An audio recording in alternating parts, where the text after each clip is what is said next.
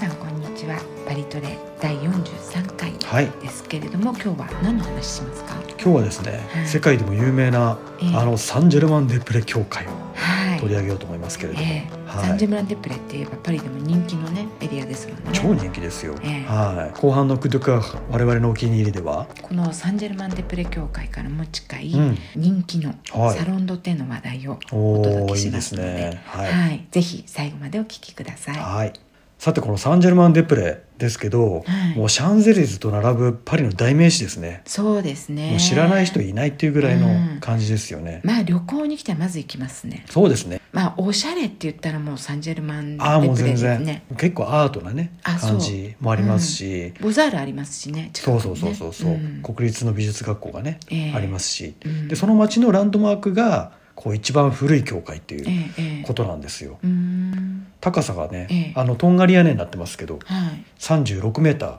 あそうですかー。結構高いですねね。うんであの法隆寺がはい。 32メーターぐらいあるじゃないですかあの五重の塔がええええええなんで、うんまあ、言ったらこう東京の青山にうん法隆寺があるみたいなはい。おしゃれなサンジェルマン・デ・プレのね、ええ街の中に、ええそのシンボルはええ法隆寺みたいな五重の塔が五重の塔じゃないけど 青山に立ってるみたいなあそうそうそうそうそうそういう感じですよ、まど真ん中にねしかもね、ねえ、うんでもそういえばそうですねそなうんなかんですよ我々なんかこうヨーロッパの街並みっていう感じで、うんうんそのモダンなところも教会古い教会みたいな、うんこうトラディショナルなものも、はいこう一色たに見てヨーロッパの街並みってうんうん見ちゃいますけど、はい、そうですね、うんうんあのその周りの建物は割と、まあ、18世紀とか19世紀とかに建てられたものが多かったりとうんかええなんですけど、教会はうんもっとずっと古いっていうね、はいこの教会が実は2015年からうん4年間かけて、うん2019年までかけてえね、えええ修復をしてうん、で内装がね見事なまでにこう色鮮やかにそう復活したっていうすっごいですこれ綺麗なんですよね。これはね私修復が終わって、は行ってびっくりしました、中に入ってい、ねえうわなんだこれだっていうこれがでも、うん本当はだから教会はこう色鮮やかなものだったっていう、うんこれもこう証ですよねこれ修復ですから、え新しくこうなんかあの現代アートみたいにええ色つけちゃったとかじゃなくって、うんもう全部綺麗に磨いて、うんでまあこう欠けたところはきちんとこう塗り直したりとかして、ええいるんでもうこれ実は19世紀に、うんあの内装は一旦やり直してるんですけどあそうなんですそかうそうそうえじゃあゆ19世紀の段階でもそのそういう色鮮やかな内装だったってことなんですか19世紀の時はそうなってたんですよへねえでそれを、まうんあ、ずっと時間かけてね100年以上かけてあのすすがついたりとか汚れてきてしまったのえでえそれを全部きれいにしてうん今の状態になったとなるほどいうことですよ。なんかフランスの教会って中があんまりこう色鮮やかなイメージってないじゃないですかそうなんですよ、ううんんなんかイタリアの教会だと、はいこう建物自体が大理石でできていて、うんうんうんうん大理石の色とか模様があったりとか、ね、で、まあ、色があるっていうイメそうでーすジねなんですけどうんフランスの教会って石灰岩でそう割とね、うん、なんか割とこう白くてシンプルみたいなイメそうそうそうージだったからうんこんな教会初めて見たんですよね。あの割とやっぱり革命の時とか、うん教会とかを全部ね一回廃止してみたいなことが行われたので、その時に装飾品とか、うん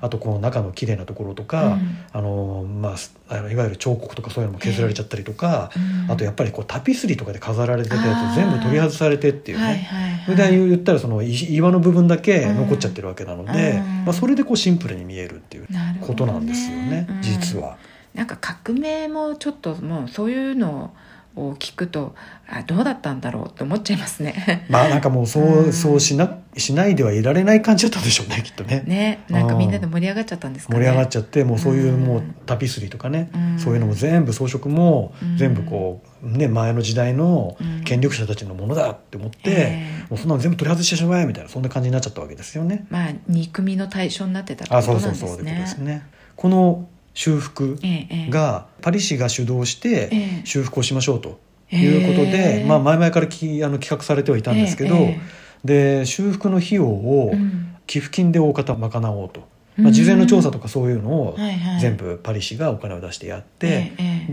で修復自体は、うんあの寄付金で賄おうっていうことで、うんこう寄付お願いしますってこうやったわけですよ、ええパリがええでも相当かかってますよね。 500万ユーロ500万ユーロって日本円でどのくらいですか7億円ぐらいですかね7億う円、んそうすごいですね総え額7億円すべて寄付その部分は寄付ですねそうそうそうそうなんだそうなんですえよどういう人が寄付したんですかね、まあ企業とか、まあ、個人でもね、うんいるんでしょうけどうんあと個人に向けてええ寄付をあの募って、ええそれでも結構集まってたらしいですけどね。へーでも日本でも古い神社とかお寺とかうんねうんうんこう寄進で、そうん修復したりとかしますもんね。ね、あのい石のねあのこう並んだとこここれ見よがしにあの企業の名前が書いてあったりしますけ ど しますねしますえね。えまあ、やっぱあの、サンジェルマン・デ・プレ教会の場合はそういうのは書いてないえんえですけど、ええうんあと工事するのにこう足場を組むじゃないですか、ええええ足場の費用はええうんもうあのクリスティーズっていうねうん有名なオークション会社がはいありますけど、普段はあのいろんな絵画とかうん彫刻とかそういうのを売ってるオークション会社ですけど、ええそこにうんあのかけられてうん足場の競売へえ競売をねしたっていう、うんうんうんじゃあそれをサンジェルマン・デ・プレ協会の工事の足場の費用を出す権利みたいなのをあそうそうそうそうこう落とした人がいる落ってとこしとですた人がいよねるってことです ねでもこれって多分ここはきっとなんかどっかに名前掘られたりするんでしょうね。掘られるかどうかわかんないですけうど、んちゃんと資料には残るってことにはなるでしょうね,、まあね当然ね、うんでもなんかお金持ちの人たちがこういうところにお金を出すっていうのはいいことですよね。そうですね、うんまああの税金の控除とかね、うんまあいろいろありますねあそそううですねいうところも含めて、ちゃんとお金がそういう形で回るようになってるっていうのはありますよね、だってあのパリの場合パリっていうかフランスの場合はそのアートうんを買うと、その税金の控除が、そうでねすねあったりとかしますもんね。あと美術館にこう、うん寄付っていうかあのうん美術館の会員になるって言ってえ、えええあのお金払う例えばルーブルうのん年間のパスポートええを、あれはあのルーブルの友の会に入るんですけど、その入った時のお金も、ええあの一応控除の、ね、対象になるんですよっていうのはちゃんと連絡来ますよね、こっちにね。うんうんそうですね。ううん。いやでもすごいそれにお金を出したお金持ち偉 い。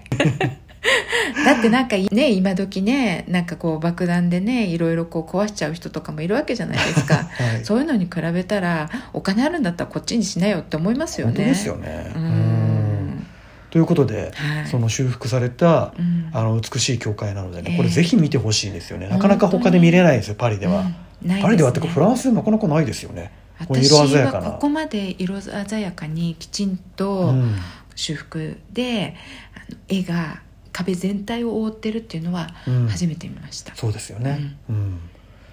さて、はいこのサンジェルマンデブレ教会、はい長い歴史がねあるわけですよ。うんだって一番古いんですよねそうパリでね、うんまあまずどこにあるかって話をね、 えええご存知ない方もいらっしゃると思うんで、そうですねはい、うんあのパリのもうど真ん中ですね、はい今や。ええもうルーブル美術館がありますけどそれのセーヌ川を挟んで反対側えええいわゆるあの左岸リブゴーシュって言われるとこですけど、ええでまずその川の方から来ると、うん国立高等美術学校っていう先ほどもお話ししました、ええええエコール・デ・ボザールっていうもう芸術家たちの登竜門的な感じですかそうですね、うんもう歴代のフランスのアーティストたちがええここを卒業してて今でも、うんあのいっぱいあの学生さんがいますけど、え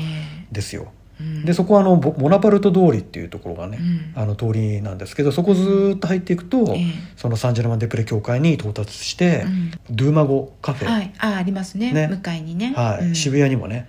ドゥーマゴありますけどあそうそうそうあれの本家ありますねうんがここにあってそしてその先にある、えーカフェ・ド・フロールはいこの2つがこう二大巨頭なわけですよそうね。ですよね、うんもう観光客いっぱいいるあそこいやー並んでますしうね、んあの通りに面した席に座ってうんこうコーヒーカフェを飲むっていうのはねねこれはもう皆さんの憧れよでねすよ。うん、そしてタルトタタンを食べるですよタねルタタタンですねド。ゥーマゴでねそう、う、うんんあれ美味しいですよね。美味しいですそねうであとこの手前にねラデュレとか、ええあとちょっと先行くとあそうそうそうラルフローレンのレストランとかね、あありますねもう結構雰囲気いいですよね。うんあとこうルイ・ヴィトンがそのあそう広場に面してあってうんで通り渡るとアルマーニがあって、うんグッチがあってみたいな、うんもうブランドのブティックがずらりですよ。そうですねうんそれも観光客みんな来ますよねそう、まあ、アメリカ人が多いですよね何しろねあそうですねアもメうリいカろ人んな国の人いますけどうんまあなめりかな感じの人はいっ結ぱいい構ますねねこう交差点渡りながら「おうサンジェルマンジェプレイ」みたいなねうんね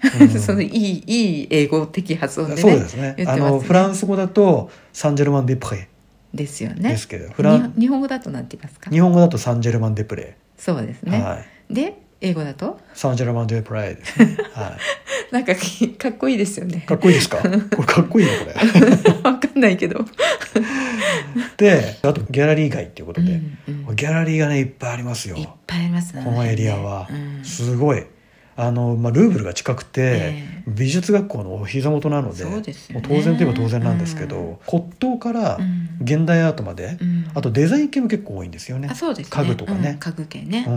んこの辺で特徴的なのはやっぱ骨董品が多い、ローマ時代ですかみたいな彫刻とか、そうですうんね、あとおしゃれなブティックもありますよあねそうですね、ううんんそういうのもすごい楽しいと思う本当に歩いてるだけで楽しいですよねねあなたも展示ね一度このボあナパルト通りそうの、ですねうんちょうど入り口のところにあるギャラリーで展示をねややりらませてもらって、はいで教会が最初にできたのは、はい、西暦でいうと543年543年うんずいずいぶん前ですね、古いんですうよ、ん、あの日本でいうと古墳時代はい古墳時代のまあ終わり頃もうすぐ飛鳥時代で、ええ飛鳥時代っていうのがそっか592年に始まっうんうんて、そうですね聖徳太子とかがね、ええええ出てきて、ええで607年に法隆寺ができるんですけど、ええなのでちょっとその前そのちょっと前って感じですね、じゃあそれは随分古いですね、うんそこに最初に修道院が作られたんですようーんなんかでももともとねでもローマ時代、その前ってほらローマがこのフランスを治めてたじゃないですか、ええええ支配してたじゃえなえいですか、えローマ時代には小さな神殿がえうん神殿ってあのあれですよ神様のね神殿、ええうんな何神様イシス神の神様だったんじゃないかって言われてる、うーんイシス神ってエジプトの神様じゃないんですかローマ時代も引き継がれてへえイシスは神様だったんです、あそうなんですねううんーんでやっぱりなんかそういう神様がいそうな場所ってことなんですかねあそうかもしれないですうね、んお寺とかもそうですけど、うん、なんだろう気がいいみたいな気がいいみたいなところに建てられるそういうなんかこう勘の働くじゃないけど鼻の利く人がいて、おここだよってうんね、うんうんうんここに神様をみたいなうんところがあるじゃないですか。うんうっんうんてわかんないけど私鼻が利かないんで 鼻聞いたとこ ろでねねお寺建てるわけにもいかないしそうですねはいでもそういう神聖な場所っていう、うんその土地自体に何かしらがあったんですかねなんか感じたんでしょうねきっとね、ううんん五千円川の横でうんちょっとうん上がってって、うんでなんか多分ちょっと小高い意味じゃないけどそんな感じだったと思うんですよ、うんうん牧草地で。ええええ、でそこに最初のね、うん、えー神殿が作られて、うんでそれがやがてこうここじゃ修道院にしましょうとうんいうことで、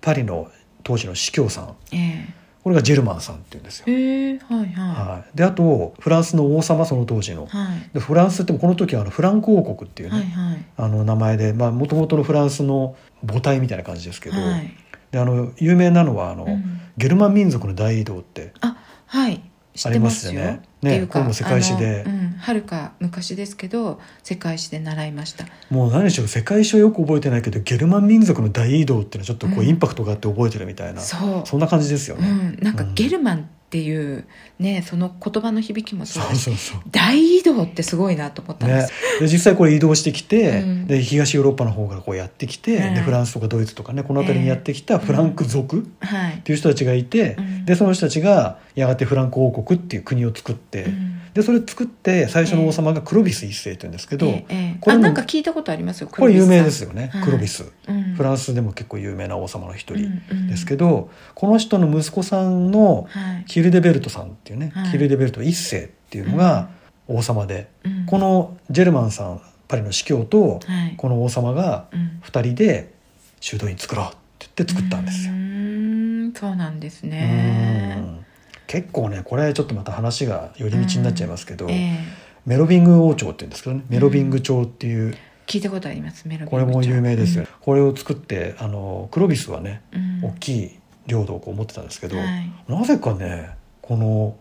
フランク王国っていうかフランク族って、うんなんかこう遺産相続はうん兄弟で分割みたいな感じだったらしいんですよ。へえそうなんですかそうでこのキルデベルトっていう人は、うんはいパリのうんの王様はいで他にもオルレアンとか、はいい、ろいろこう分かれてええ兄弟がうんあの統治するってことになっちゃったらしいんですけどうんこれがねもう兄弟で殺し合うみたいな感じでたわけってやつですねたわけ者って言ったらバカ者ってことじゃあなあいそでうですすかね。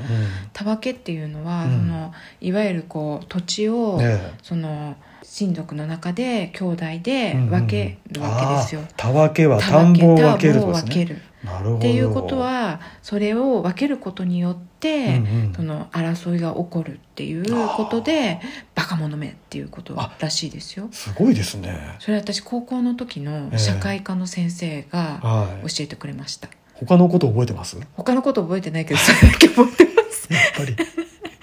そういうことありますよね。ええはい。これまさにたわけですよ。ね本当ですこのね兄弟殺してこうのんキルデベルトっていうのがうん結構強かったんで。えなんかもう母親と結託して、うんあのあの息子殺そうかみえたいなマジでそういうようなもううん兄弟同士、家族同士で殺し合いをして、うんこうまたもう一回ねフランク王国統一するみたいな、なんか嫌な感じですね結構あざとそういうっのていうかすごいですよね。でもそれを考える徳川家康はよくやったって感じですねだからそういうことをさせなかったじゃないですか、あーねだからもう本当にあの一番上のあの長男が継ぐみたいな、ああそうですそれねを長男制度うが、ん、そうそうはあのこのジェルマンさんっていうね、うんパリの司教がい、うんあの亡くなった後にこの人は結構偉いはいあの司教だったので、ええパリを治めてたうん、あの成人になってなの成で成人ってあの聖人 ひじりひじりの人、 はい星の人じゃなくてねうんその成人じゃなくてバルタンじゃなくバてルタンバルタン星人じゃなくて まあ古すぎたごめんなさい あの星人ですねいわゆる劣勢ってね言われますけどそうですね劣勢ひじりに、うんあの劣するっていうね、うんなりますでもこの人司教さんだったわけじゃないですか、はい、で亡くなって成人になるっていうのは、うんうやんっぱり何かしらの基準みたいなものがあるんですよね誰が成人ってなれるんですかまあ、基準はこう確実にこれっていうのはないですがよくあの殉教ってあの宗教のね、ええそのために亡くなるっていうう、ん例えばあの異教徒に殺されるとかね、うんそういうことがあったりすると、んあの成人にうんなったりとかうんしますよね。ええあとはやっぱりその功績がどれだけ大きかったかっていう、うん多分パリの司教さんで、えこのサンジェルマン・デプレ教会っていう大きう、なんね修道院を作ってええっていうことをしたっていうことでやっぱりこう成人になる資格が与えられたんじゃないですかね。えううんん、そうなんです、まあ、ね、この辺はよくわかりませんけど、ええはい。そうでそれではい、ジェルマンさんがうん成人になって、ええ聖ジェルマンつまりサンジェルマンですよ。おおはい、それでうん、サンジェルマン・デプレのも、う名前の元になったというでデサンジェルマン様は分かったんですけど、はいデプレはデプレはい、のプレがはい、何でしょ鳥 違ううそのプレじゃなくてね、はいプレですねプレそうですね、はい牧草地っていう意味牧ですね草地って、はい知ってますよはねい知ってましたはい、すいませんなのでサンジェルマン修道院と牧草地っていうような感じですから、うんもう周りがもう牧草地だったんですよこの辺りはあ全そ部うですよねうん前になんかあのルーブルの話をした時にこの辺り牧草地だったっていうあー話そうしてそうまそうしたそうそようね確かセーヌ川渡った先はね、ええ牧草地で、であの、うんそれこそその話をした時に、えあのパリ市っていうのがもっとずっとちっちゃくって、うんでルーブル今のルーブル美術館のところに、うんあのパリ市の端っこの砦があって、ええでそれがルーブル美術館っていうかうんルーブル宮殿の元になったっていう話をね、しましたけそうどですねうんでそこからこう城壁がうん作られてそのうんパリ市ここまでっていうね、うん城壁が作られてではいその城壁がうんこう左岸側ってこちらサンジェルマン側だと、はいあの今のマザリーヌ通りっていうのがあるんですけど、はいポン・デ・ザールをはい渡ったところにアンスティテューフォンセっていうね、ありますすけど、はいあそこから出てうんあのオデオンっていうね駅の方はいにはい向かっていく通りが斜めにずらっとありますねあるんですけど、はいあそこがね城壁だったんですよ。あそうなんですそかうそうそうえじゃあこのサンジェルマン地区っていうのは城壁外外パリでは完全なにかっ外た当時はねうーんだったんですよね。へでパリのし街の外えで、はいこう牧草地みたいなところに、ええまあ、もちろんあの村みたいにねいくつか家もあったんですけど、うんうんそこにドーンとうーん立ったということですよ。で今結構そのそれこそボザールがあったりとか、はあとギャラリー街になってるような、はいあの辺りっていうのが昔は牧草地だったとうんいう感じですなるねほど、うん地図見るとね結構明らかにそうそういう感じですあ小地図ですかあ小地図で見るとあなたの大好きな小地図ですねもうあの好物ですねえそれって三度の飯より好物なんですか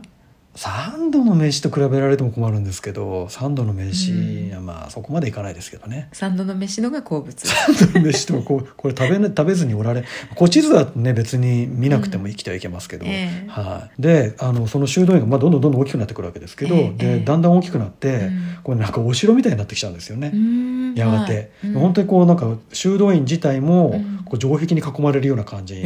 えなってきて、え一時期はええ100人ぐらいの修道士が常にいてう、んでここでこう模写とかね、あーこう信仰をパリにし広めるとうか、んそういうことに専念をして、うんでここで作られたなんか福音書の模写っていうか、まあ、福音書っていうのがこう結構いっぱい作られるわけじゃないですか、ええええで昔は印刷とかできないうんん、で、みんな写本してうんやるわけですけど、ええそれがこうヨーロッパに広まってってっていうことがあったらしいんです、ところがはい、この時代ねフランスは結構大変でうん、バイキングがねバイキング、そううん北方からやってきて、うん、フランスをこうだんだん攻めてくるようになってくるわけですよ、うん嵐屋ですね、嵐屋ですね、うんバイキングですからね、うん船に乗って盗賊みたいにやってきて、うん結構もう軍隊みたいな感じでやってきて、うん、で最初はね沿岸地方だけですけど、うだんだんだんだんこう中に入ってきて荒々しそう、うんでほらノルマンディい、ええ公国っていうのは、ええあれはこうバイキングの人たちに、あのいやこの領土を上げるから、はいもう争いをやめてくださいとえそうなんですか、そうですすよ、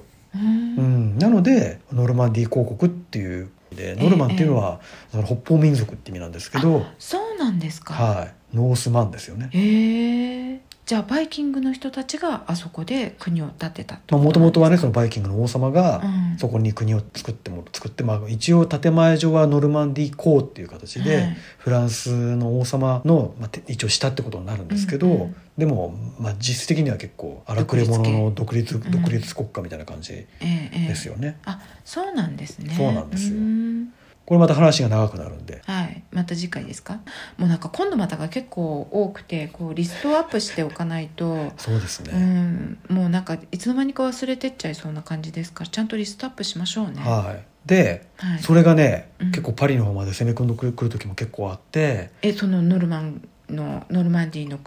土ノ地をルあマンディげーたのに側じゃなくてそのバイキングがねその前ですね、うんうんだからノルマンディーの広告できる前ですね、はい結構ねサンジェルマン・デ・プレ修道院がええ、壊されたりとかもしてたらしいんですよ、そうなんですか、うん、荒々しい荒々しいですよ野ね蛮ですね。そうノルマンディー広告ができるのが900年代なんですけど、はいで、まあ、その頃だから壊されちゃってたところを、うんまあ、ちょっとまた再再興しましょうっていうことうんで、はい10世紀からええ12世紀にかけてええ今の建物ができてきたっていうねへえでも10世紀から12世紀っていうのは間101112で約300年間あるわけじゃないですか、はい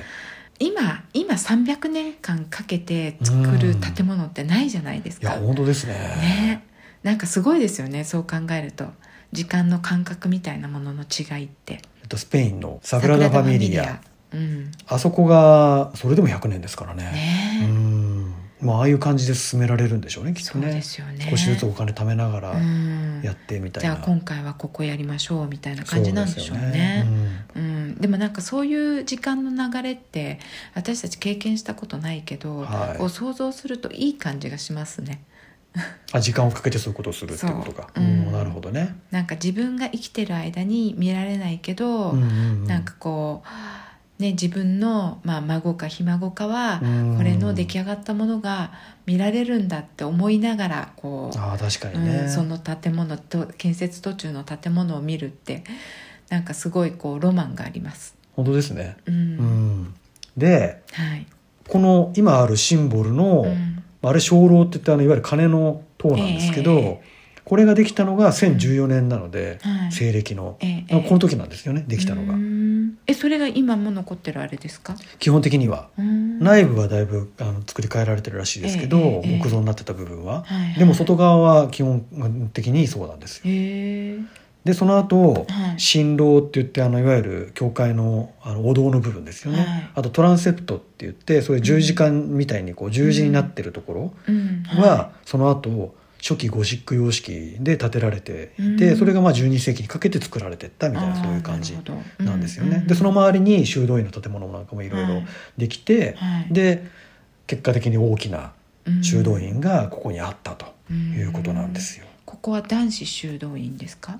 いわゆるあのベネディクト会っていうね、うんまあ、基本的には男子男子、ですね。うんはいいですねい、んよくわかんないけど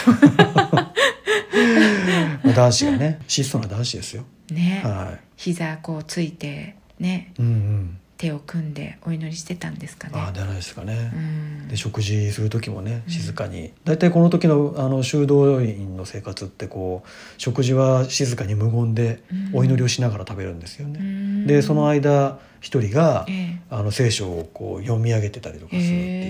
え感じだったらしいですけどなんか素敵ですね、あ素敵ですか、うあん、私そのなんか朗読係になってみたいあでー、うんいいんじゃないですか、すねえ、うんなれないですけ どいや今度じゃああの食事の時にうちであなやんっかて朗み読ますしかましょう朗か読して無言で食べる 無みたい言なで食べるみなたるいほなどなるねほどやってみましょなうんかかそういうなんかがろうそくとか立ててねああいいですね、ううんうん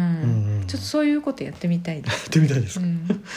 であのね1368年に書かれた、はいあの修道院時時代の絵地図みたいなえ感えじ、えええあるんですけどこれもやっぱり城壁みたいに取り囲まれえて、うんこうお堀まであってお堀そうあのね実うんはセーヌ川から水がこう引かれえて、えあの今の広場のところとかあの辺もうおお堀だったんですよええそうなんですかすごくないすごい、ねうん、っ水が入ってたんですよあそこまでていうのは物資を運ぶためってことですかそうでしょうねうん主に今一つしかあの戦闘ってあの高い建物がないですけど、はいあれが3つあったんですってうん全部でそれはその後19世紀に壊されちゃってるんですけど、うんあの結構ねでかかったってことですようね。うんん三つあったって三つとも同じ役目だったんですかそれと言われててます。ええうん三つ立てる必要があったんですかね盛大に鐘を鳴らすんじゃないですか。あもうどこまでも聞こえるようにもうあのルーアの大聖堂とかすごい響くじゃないであすか。そうですねここサンジェルマンデプレ教会もはい今でも鐘鳴りますけど、ええ割とこうシンプルというか、そうですねカンンカンカンみたいな感じでうんね。ううんうんんこれが三つで鳴らしてたら結もうちょっとこ構う激しいんじゃないですか遠ねく。まで聞こえるとそうそうそう。ん、さてさて、はいまあ何しろ大きな敷地を持ってたっていうことなんです。うんどのぐらい大きいかっていうと、ええあの今あのドラクロワ美術館っていうのがねはいありますね。そうですね教会の裏手の道をずっと歩いていって、はい。ちょっと行ったところですうよんうね、んであのその前にあのフェルステンベルグ広場広場っていう長い名前の小さい広場があります小さい広。場すごくあそこの感じはすごく好きですうよ、んううんん。素敵なあそこ全部修道院そうだったんだあんだなっとたこんでますでもうその先のジャコブ通りってありますけど、ええまあ、あの辺りまでは完全に修道院あそうなんですだかったんですってすごいですねねえそこまで割とこう修道院権力持ってたんですねだよねなんですよ、ううんんうんで権力持ってたんで、うんってはならないものだけど、うんこうフランスっていうかパリを治める人たちからしたらうん治める王様とかにしてみたら、うんちょっと目障りなんですよ結構権力もあるしはいうんでアンリ4世うんがいましたけど、はいこの人はあのほらカトリックと新教プロテスタントをこううんうん行き来してこうねなんとか国を治めようとして、ええうんうでん戦争にも巻き込まれてみたいな感じだったんですけど、うんうんうんあのこの教会カトリックのね、はい教会が目障りで、うんちょっといじめてやろうかっていうか、うんあのちょっと弱めてやろうかっていうんで、こう天文台ここに作るからって言って、うん土地をこう没収みたいなえー、そうなん没です収かとみたいな、うんあの王妃マルゴの旦那さんですよねそうですね、う、うんん、離婚しちゃいましたけど、ね、離婚しちゃいましたけど、うんうん結構なんですかもともとなんとの直令ですよこの人なんとの直令、ううんもともとユグのプロテスタントだった人でねねうん、うん、でなんとか国を治めたいと思ってあのカトリックにうんくら替えしたみたいな改心うんでもまあエセカトリックだったんでしょうね、なので、うんまあ、基本的にはカトリックとは多分対立してたんだと思うんですよね。ねえうんで天文台天文台なんでまた天文台他に言い訳がなかったんじゃないですかああじゃあ天文台だったらみんな納得するだろうみたいな納得するんじゃないかっていうね、うんこの頃ほら多分1500年代の終わり頃っていうとえそえういうものが流行りだしたあ頃そうですねじゃないですか、ううんん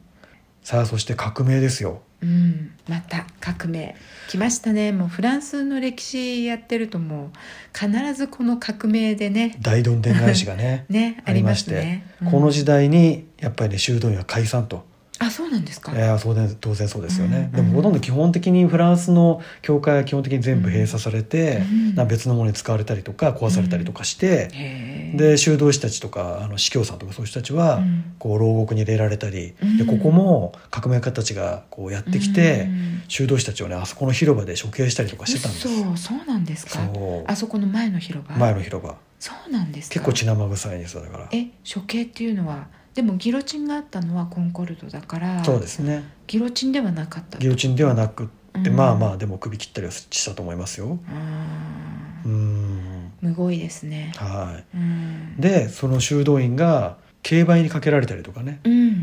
でまあひまあ挙句の果てには、うんあんまり知られてないんですよルイ・フランソワ・プチ・ラダルっていうえあのとんでもない建築家がいえ。て、うんあのゴシック様式教会を簡単に壊す方法っていうのを考えた人が いてどういうやり方か知らないんですけどそれちょっと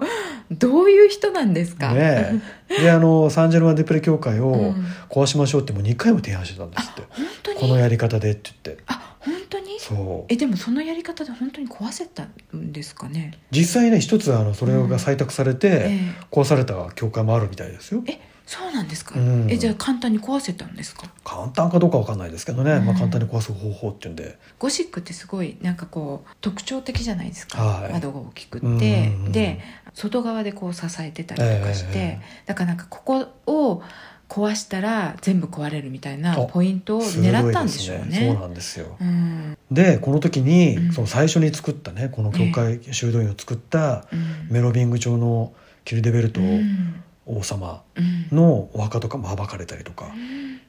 えじゃあ今もうその王様の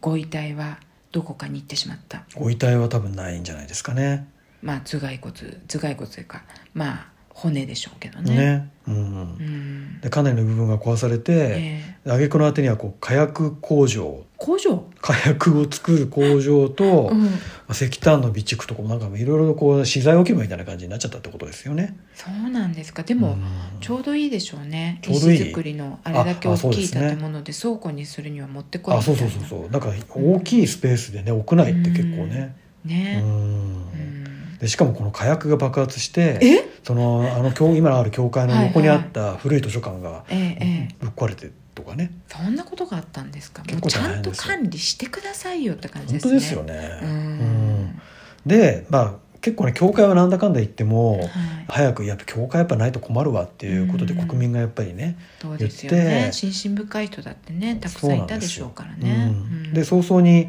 あの教会はちょっとなんとか戻って、うんでも結構壊されちゃいとか壊れたりとかええしえて大変だったのを、うん先ほどお話ししたえその10 19世紀うんの、えー正確には1821年からうん30年ぐらいかけてう、んエティエンヌ・イボリット・ゴットっていう人と、うんビクトル・バルタールってういうん建築家がいますけど、えこの2人が中心になって大規模な修復をして、えうん全部中の装飾もし直したと。あ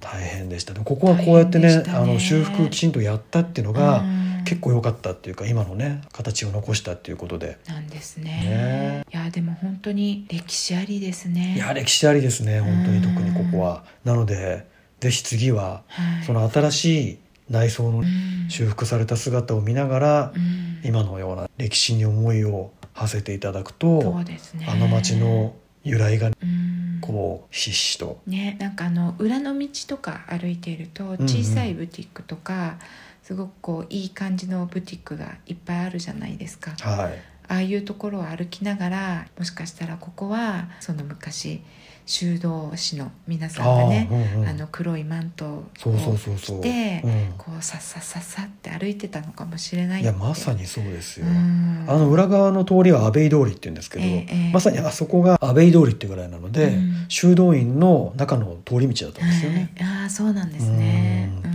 んまあ、建物もあったりとかしたんですけれど、ええええそうそうそうなのでまさにあそこをうん修道士たちが歩いてたってことです。わおわおなんかもうそうその時代を想像しながら歩いたらまたちょっと違う風景が見えるかもしれないそうでですすね。ね。ううんんでこの教会の中、はい今の教会の中には、その内装の絵とかそういうのは19世紀に作られたりしたもの、うん割と最近なんですけど、えええ入り口入ったところにえあうるん聖母像はいがあるんですこれは14世紀のものだったり、ええあとフランシスコ・ザビエラの等身大の大理石像とかね、あと有名な人ではルネ・デカルトっていうね、はいデカルトて哲学者ですよね哲学者前髪がやけに短い人ですよ ねあの眉毛の上の方で前髪切ってる人ですそよねこ気になり ます気になるでしょ気になりますねうん確かにね髪長いのに そうやけに前髪短いみたいなねね、うんあの「我を思うゆえに我あり」って言った人ですけど、あの人のお墓もあるとえー、そうなんですかそあうそこはねちょっと気にして見てなかったですねうんぜひ次見てください、はい、はいこの人もね結構いろいろあって、オランダとかスウェーデンとかでスウェーデンに旅行していた時に亡くなったのかな、うん、でそこで一回位牌にされて、ええまあお葬式もしてるんですけど、うんその後フランスに位牌が戻ってきて、うん、 1819年なんでその革命の後ですね、ええ革命が終わってうんで一旦ここが修道院が廃止されてうんで教会に戻った後にうんこの教会に葬られたとうーんでも頭蓋骨だけはええあのほら哲学者で、ええもう何しろ近代哲学の父って言われてる人そうですかでらすよねねうん、今人類博物館におう置かれてるらしいへえすごいですね見られるんですかね私たちこの前人類博物館行きましたけどデカルトの頭蓋いやどう骨ありでまししょたうっけねね見てみたいですけどね、ねえうんでまあ頭蓋骨見てもみんな一緒ですけど ね赤根さん頭に図が書いてあるかも10パウンス60水ってあもうもうなんか刻み込まれてます刻み込まれてずっと考えちゃってた、うん、そうですよねこの人も本当にいろんなこと考えてたんで、うんでまあ本当にいろんなことを考えると頭蓋骨にそういう言葉が浮かび上がってくるかもしれないです ねさあということではい長々とええ歴史を語りましたけど、はいまあ、本当にあのブランド街であり、ええギャラリー街であり、はいカフェの街ですけど、まあ、他もねいろいろと逸話がそのカフェとかえーそういったことに関してはね、まあ、うんご存知の方も多いと思いますけど、ええ逸話がありますがこれはまた次の機 会にそうですねサンジェルマンはのい第2回というのをね、ええやってみたいなとは思いますけど。そうですねはい、でもせっかくあの旅行でねこの地区に来たらこうカフェだったりとかあのブティックをね回るのもいいですけれどもぜひ教会に一うん歩、あ足を教会はねこれ行くべきですよ。うん踏み入れてみてください、はいはい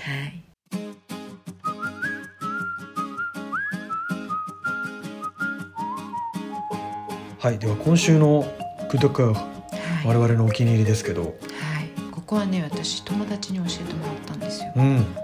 マミガトマミーガトー人気ですよ人気ですね最近ねうん特にね、うん、場所で言うとシェルシェミディ通りっていう、あのはいあの素敵なブティックとかレストランとかがたくさんある、結構長い通りがあるんですけどボンマルシェからも割と近いあそうですねですうよんねうん、だからサンジェルマンデプレからも歩いてすぐのところですねそうですね、うんうん、何が美味しいって、ええまあ内装もねちょっと可愛いんですよそうちょっとこう女子好きするような女子好きしますねあれね、うん 最近の雰囲気ですよねなんかこう昔うの、んあのカフェの雰囲気とかそうなんかラデュレみたいにキラキラした感じとかじゃないんですけじゃど、ないうんシンプルでそうシンプルでなんか可愛いみたい可愛ないみたいな感じなんですけど、うんそうあんまりこう男子率低いね低いですねあそこは女子多いですねいや本当に女子グループが多いですね、ううんんで何しろあのお昼ご飯も食べれるらしいんですけど、はい私はお昼ご飯食べたことないんですけど、うんうんお菓子美味しいそうですね、うん何がで一番美味しいかな、私の好みの,、ええあのちょっとこうイギリス系のお菓あ子あがはいはいあると確かにこねなんですようんうんうんあの何ですかキャロットケーキとか、うんうんうんスコーンとスかコーンとか、うんそういうもののがね結構充実しておりましてなるほど、うんまだまだべ、食べてないものもたくさんあるんで、ええまだまだ行きたい感じなんですけ ど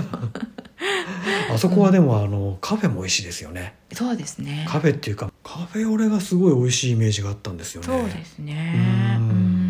んちょっと一回ランチも行ってみたいなと思ってそるんうですけどねまだカフェしか行ってないですねそうですねううんん、内装が可愛くて、うんなんですあのテーブルとか椅子とかも、うんなんかももう木でできたようなそうですね感じでしたよね、うんうんちょっと素朴な感じの可愛さなんですそようねそうそう、うんうんあとやっぱりここに行ったらぜひトイレ入ってみてくださいあ可愛いですトイレが可愛いサロンドテ、ねうんうはんでもここ結構ポイントじゃないですか、いトイレねが可愛いトイレうんに行きたいサロンドテそうフランスだと珍しいですねそうですうね、んでも私結構あここすごくいいと思うとうんトイレ行くんですよおおなるほど、ううんんなんかトイレの内装って、やっぱりね可愛いとこ多いですよああ、お店自体の内装が素敵なところって大体トイレもいいです、まあなんかそういうふうにいろいろ変わってほしいですね、うん、フランスのてかパリのカフェもあそうですねパリの普通のカフェってトイレ汚いですもんね、なんでって思うぐら いねなんかこう雑に扱われてるんでそうですねうんうんまあ、だだいぶ最近はマシになってきましたけどそうですねは、ういん、でもここはぜひ行ってみてくださいはいはいマミガとまあ耳がとはいサンジェルマン界隈のお散歩のう、うん、お休みどころに、まさしくねはいはい、おすすめですぴったりははいい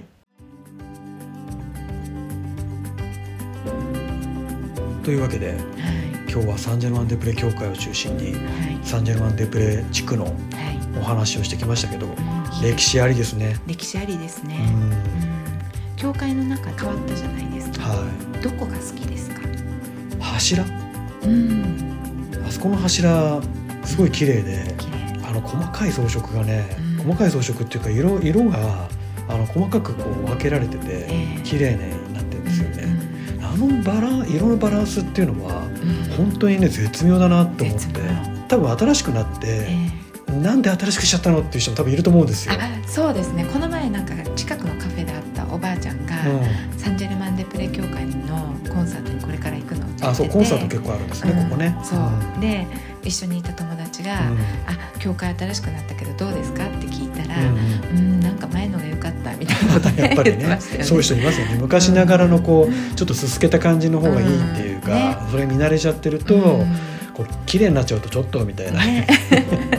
いやでも本当ここはそれでも綺麗になったのがすごく美しいっていう感じに私は見えますけどね。私もこうもう本当にあの修復の後入って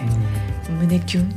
胸ズキュンってうんこう打たれたのはやっぱり天井、ああそうだなうん確かにねあのゴシックのこういうこう三角形ボーっルていとうかの、ボールとのこう、は天井に向かってこうちょっとこうい、柱がね。柱が向かっていって、こう合わさるみたいな、はい、ところが